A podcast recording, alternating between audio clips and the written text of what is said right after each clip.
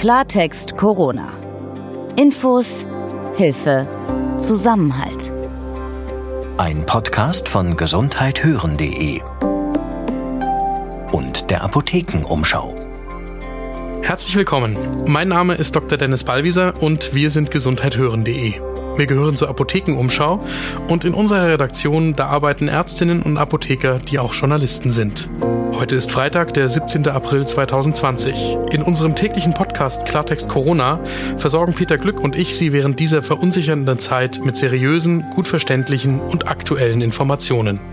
Peter Glück ist in dieser Woche nicht hier, daher bin ich alleine für Sie da und spreche mit Expertinnen und Experten, die uns helfen, die medizinischen Sachverhalte und die aktuelle politische und gesellschaftliche Lage besser einzuschätzen und zu verstehen.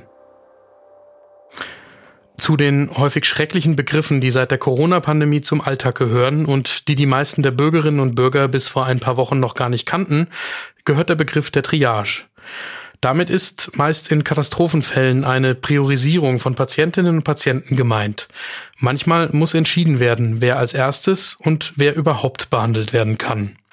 Wenn die Kliniken jetzt mit möglicherweise steigenden Covid-19-Fällen überlastet wären, dann könnten Ärztinnen und Ärzte vor der Entscheidung stehen, welche Erkrankten weiterhin an ein Beatmungsgerät angeschlossen werden und welche nicht. Der Deutsche Ethikrat hat sich bereits mit dem Thema auseinandergesetzt und Empfehlungen abgegeben, eine Art ethischen Leitfaden, der sich im Kernpunkt so zusammenfassen lässt. Die medizinischen Erfolgsaussichten sollen über eine Weiterbehandlung entscheiden. Über die schwerwiegende Abwägung kann ich heute mit Dr. Tankred Stöbe sprechen, der für Ärzte ohne Grenzen schon oft in Krisengebieten unterwegs im Einsatz war. Herr Dr. Stöbe, herzlichen Dank, dass Sie sich die Zeit nehmen und herzlich willkommen bei uns. Wenn die Kliniken jetzt aufgrund dieser steigenden Covid-19-Erkrankungen überlastet wären, wie das zum Beispiel in Italien zu beobachten war, und die Intensivbetten auf den Stationen nicht mehr ausreichen würden, dann könnten die Ärztinnen und Ärzten vor solche schwerwiegenden Entscheidungen gestellt werden. Wer soll weiter beatmet werden, wer nicht? Dann müssen ja sozusagen Menschenleben gegeneinander aufgewogen werden. Kennen Sie solche Momente aus Ihrer Arbeit bei Ärzte ohne Grenzen aus dem Ausland auch? Ja, einen schönen Tag und ähm, leider ist das eine medizinische Realität ähm, in Katastrophengebieten, Sie haben es genannt, aber eben auch in der humanitären Hilfe. Sehr häufig ist ja tatsächlich die Situation, dass ähm, mehr Hilfsbedürftige Hilfe suchen, als eben Angebote da sind. Das heißt, als Ärzte, Pflegende eben aber auch Medikamente zur Verfügung stehen. Ähm, das erste Mal, dass ich damit konfrontiert war, war in Mogadischu, der Hauptstadt von Somalia wo wir eine Kinderklinik eröffnet haben für schwermangelernährte Kinder und dort mussten wir vier Kriterien einführen. Also einmal mussten diese Kinder nicht leicht oder mittel, sondern mussten schwermangelernährt sein. Sie mussten eine weitere schwere Erkrankung aufweisen, wie eine Lungenentzündung.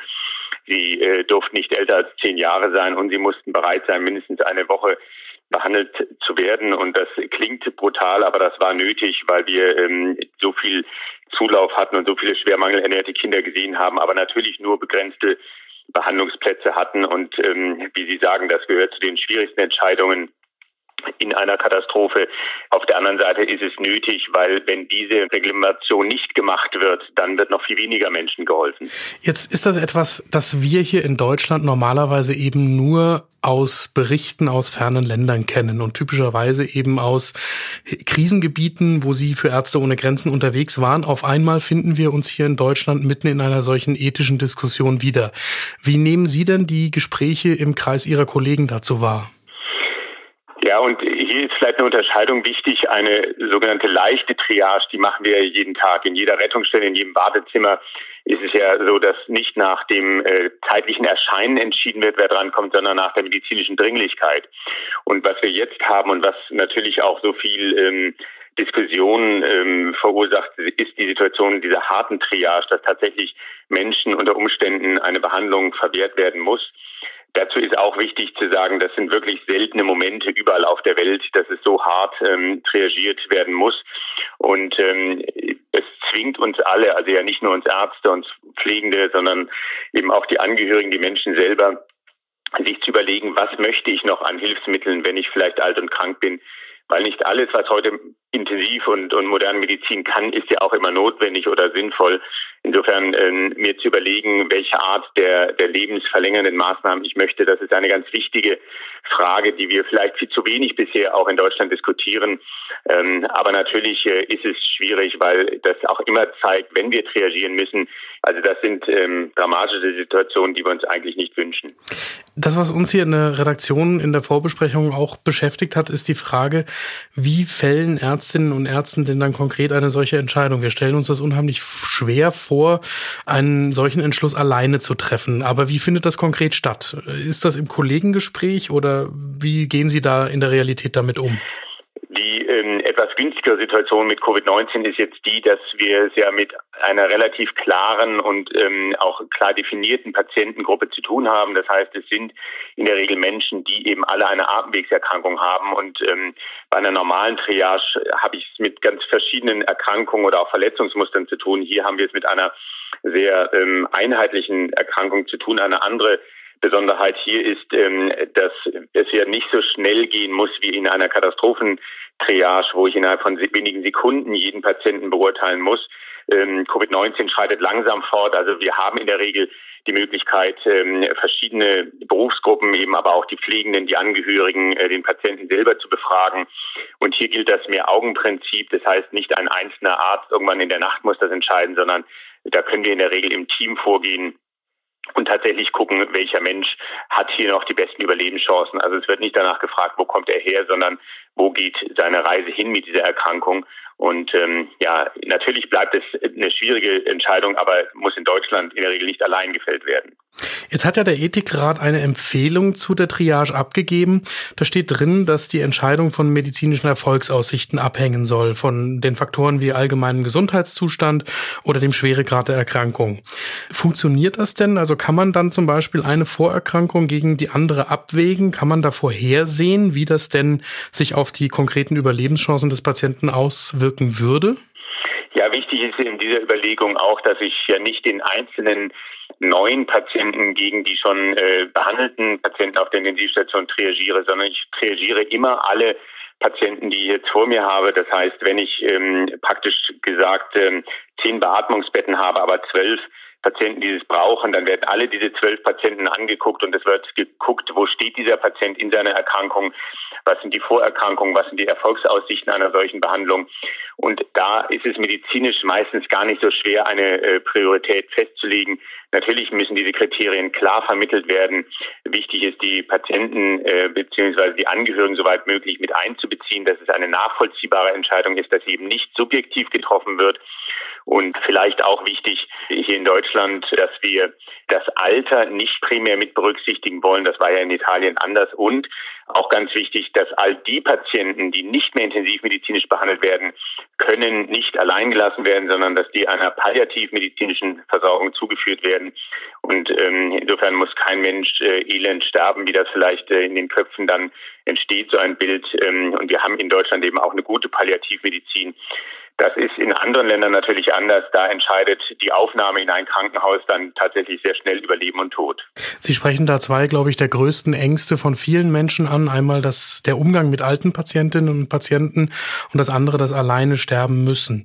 Ich würde gerne nochmal auf das Alter eingehen. Das ist ja tatsächlich etwas, was in Berichten aus vielen anderen Ländern in der öffentlichen Diskussion eine große Rolle gespielt hat und wo hier der Ethikrat sagt, auch abstrakte Altersgrenzen seien unzulässig.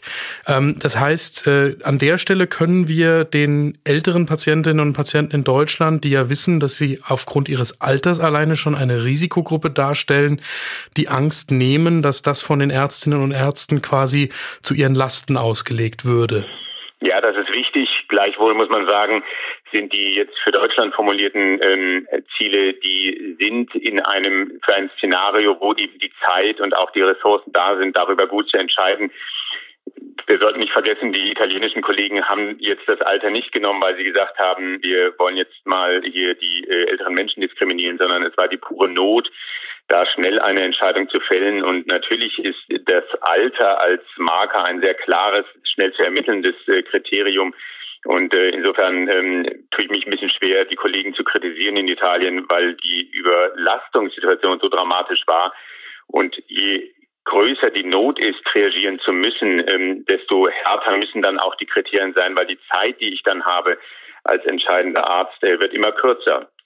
Insofern ähm, ist natürlich zu hoffen, dass das, was jetzt für Deutschland überlegt ist, äh, so lange wie möglich äh, Bestand haben kann. Aber je härter eine Situation wird, je mehr Schwerkranke um die äh, limitierten Behandlungsplätze sich ähm, dann auch konkurrieren, äh, je schwieriger sind solche Entscheidungen.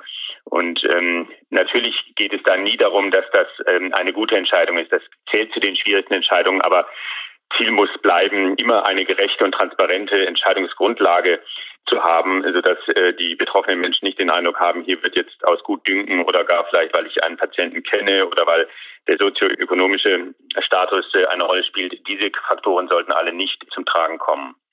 Es gibt auch immer wieder eine Diskussion darüber, ob es nicht klare gesetzliche Vorgaben geben sollte. Ähm, der Staat bestimmt hier ja gerade nicht äh, anhand von einfachen, konkreten Handlungsanweisungen quasi über Leben und Tod. Das heißt aber immer, Ärztinnen und Ärzte müssen im Einzelfall die Entscheidung selbst treffen und dann auch tragen. Gäbe es denn da überhaupt eine Möglichkeit aus Ihrer Sicht, so etwas irgendwie klarer zu regeln für die Ärztinnen und Ärzte? Nochmal ist es wichtig, dass solche harten Triage-Momente sehr selten sind und ähm, in der Regel gilt es auch, dass die Auswahl der Menschen, die noch eine realistische, es geht hier ja wirklich um eine realistische Überlebenschance, diese Entscheidung ist gar nicht so schwer und ähm, wir sollten uns tatsächlich äh, vielleicht in diesen Tagen auch daran erinnern, wie wichtig es ist, über diese Fragen nach Leben und Tod jeder individuell nachzudenken. Das ist eine Diskussion, die wir in Deutschland ja gerne verdrängen, weil sie unangenehm ist, aber sie ist so notwendig. Also wenn Corona in dieser Hinsicht etwas Positives auch bietet, dann vielleicht die Herausforderung an jeden von uns, in der Familie mit sich selber ins Gespräch zu gehen und zu sagen, wie möchte ich in einer kritischen Situation behandelt werden oder vielleicht auch nicht. Und ja, das erleichtert es äh, für die Betroffenen in so einer kritischen Situation, aber auch für die Ärzte, wenn ein Patient und eine Familie ein klares Bild davon haben, was sie noch wollen an lebensverlängernden Maßnahmen und nicht. Das ist sehr hilfreich und ähm, insofern mein Appell, lassen Sie uns diese Diskussion führen gemeinsam, weil sie klären viel, was am Ende eines Lebens noch gewünscht ist und was nicht. Das ist sicher ein richtiger und wichtiger Appell. Ich würde gerne noch auf eine andere Ebene zu sprechen kommen. Der Umgang in den Ärzte und Pflegeteams mit diesem Thema. Ich stelle mir das als unglaublich belastende Situation vor, die einen sicher auch nicht nur in der Corona-Krise dann begleitet, sondern das ist ja etwas, was über den Tag hinaus einen beschäftigt und vor, vor innere Prüfungen stellt. Welche Hilfe gibt es denn eigentlich hier in Deutschland für die Behandlungsteams auf den Intensivstationen, selbst wenn sie jetzt solche Entscheidungen noch nicht im Alltag treffen müssen, weil wir aktuell ja noch Kapazitäten auf den Intensivstationen haben. Aber wie gehen die Profis mit dieser Situation um? Ich habe es in meiner Erfahrung immer als hilfreich ähm, gefunden, mit den Teams, wenn dann eine schwierige Situation vorüber ist, und das sind ja äh, oft nicht Tage und Wochen, sondern wenige Stunden, die so eine angespannte Entscheidung äh, erfordern, dass wir uns danach zusammensetzen und tatsächlich darüber sprechen, und äh, dann im Austausch miteinander, wie die Situation war, welche schwierigen Entscheidungen getroffen wurden, warum dann vielleicht auch äh, der eine Mensch nicht mehr gerettet werden konnte oder auch mehrere. Das hilft, eine solche Situation einzuordnen, eine bisschen Rationalität dort reinzubringen, aber eben auch, dass jeder seine Gefühle aussprechen kann. Sie haben es im Verlauf des Gesprächs jetzt selbst schon mehrfach angesprochen. Es muss das Ziel ja auf jeden Fall sein, solche harte Triagemomente nach Möglichkeit ganz zu verhindern. Wir sind im Moment ja in einer Situation, wo sich die Lage in Deutschland etwas entspannt zu haben scheint und wo jetzt die Entscheidungen quasi fallen, wie wir in den kommenden Wochen und Monaten mit der Situation umgehen. Was wünschen Sie sich aus Ihrer Perspektive für die kommenden Wochen und Monate, um nach Möglichkeit äh, es auch gar nicht zu solchen Momenten kommen zu lassen? Ja, das ist eine ganz wichtige Frage auch, ähm, weil wir ja gerade beim Epidemie- oder Pandemiegeschehen wie jetzt wir sehen eigentlich in jedem Land, da wo die Situation ganz kritisch und schwierig geworden ist, da wurde am Anfang vielleicht nicht mit der nötigen Geschwindigkeit und der nötigen ja, Ernsthaftigkeit ähm, Schutzmaßnahmen eingeführt. Also das heißt, bei einem epidemieartigen Anschwellen einer Erkrankung, gerade auch wenn es sich um eine neue Erkrankung, die noch unbekannt ist, handelt, da ist entschiedenes, schnelles Handeln notwendig. Und was mir oder was jetzt Ärzte ohne Grenzen besonders Sorgen macht in diesen Tagen, ist tatsächlich die Situation in den Flüchtlingslagern überall auf der Welt. Aber wir brauchen in Europa gar nicht weit gucken. Wir müssen nur auf die griechischen Inseln gucken, weil ganz klar ist, diese Menschen, die dort auf sehr engem Raum zusammenleben, die keine Hygienemaßnahmen zur Verfügung haben, wo natürlich ein Social Distancing, eine Isolation gar nicht möglich ist, In diesen Flüchtlingslagern ist es ganz klar, dass sobald das Virus dort einbricht, ist eine sehr schnelle Verbreitung und dann auch eine dramatische Todesfolge fast nicht mehr aufzuhalten. Das heißt, da ist die Vorsorge oder der ähm, Wunsch und die, ähm, die Wichtigkeit, dafür zu sorgen, dass das Virus gar nicht erst in diese Flüchtlingslager kommt, die oberste Zielsetzung. Und da müssen wir mehr tun, weltweit, aber in Europa jetzt vor allem auch in Griechenland. Und ähm, da können wir eben solche Triage-Situationen verhindern, indem wir früh und entschieden diesen Menschen helfen, dass es eben erst gar nicht dazu kommt. Herr Dr. Stöbe, ich danke Ihnen ganz herzlich für das Gespräch und bleiben Sie gesund. Sie auch. Grund zur Hoffnung geben übrigens die neuesten Zahlen, die das Robert Koch Institut für Deutschland vermeldet.